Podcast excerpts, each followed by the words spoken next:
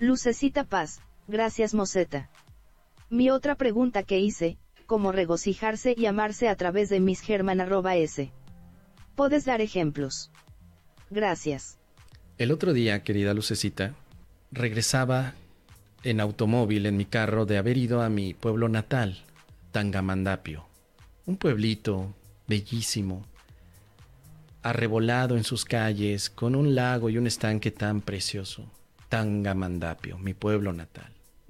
Yo regresaba de una visita que hice a la familia. Llegué a la casa, aquí, a esta casa, y antes de entrar me encuentro frente a mi cochera la porquería de carro de mi vecino Archibaldo. Me lo deja allí, enfrente.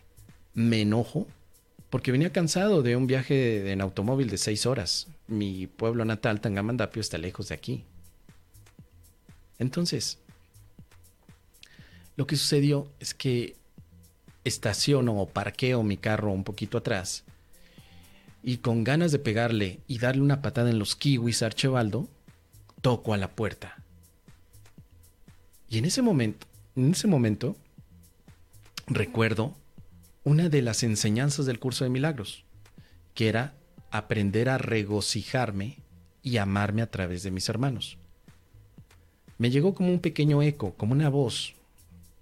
No sabía cómo atender a esa voz, porque tenía sentimientos encontrados. Por un lado, querer poner atención a esa voz y por el otro, el enojo de que estoy agotado, cansado, quiero entrar a casa, servirme un buen mezcal 400 conejos y no puedo porque el, carro del vecino está allí.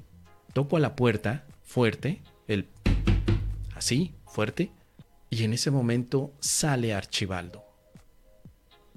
Y justo, justo en el momento en que voy a reclamarle, carga a un niño pequeño. ¿Qué pasó? Archibaldo no tiene hijos. Un niño pequeño que había estado llorando. Se le veía en sus ojitos al niño que había llorado.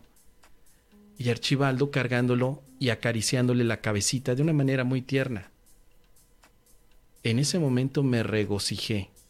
Se me olvidó mi enojo y me regocijé por ver a dos hermanos dándose amor.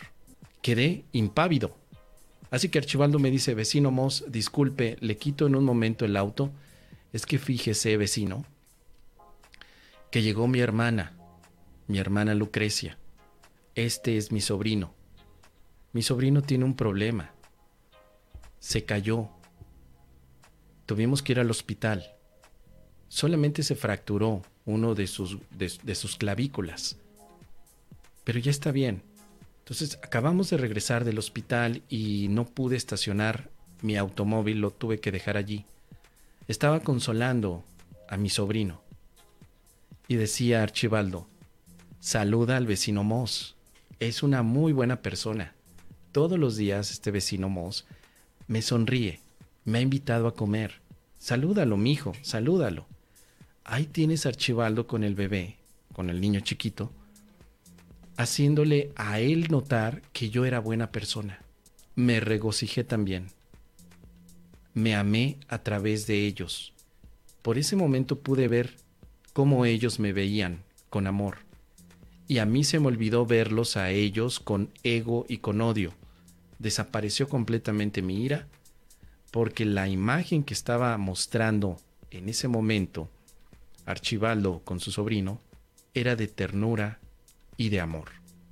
Así que al final le dije, Archibaldo, qué bueno, ustedes son unas buenas personas no te preocupes, no hay problema, voy a estacionar mi automóvil un poquito atrás y cuando tengas tiempo, cuando tengas tiempo ya lo muevo. O si quieres, dame tus, tus llaves, yo lo, yo lo muevo, tus llaves del auto. No, no, no, vecino, no te preocupes, en un momento lo quito, pero ¿quieres pasar a, a cenar? Estamos cenando. Justo acabamos de, de pedir una pizza. Una pizza, Archibaldo, sí.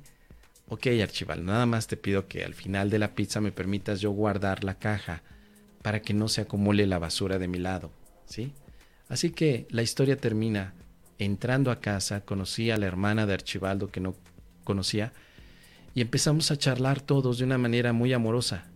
Nos amamos todos a través de nuestros hermanos. Esa es la historia que te puedo compartir, querida Lucecita. ¿Qué te parece?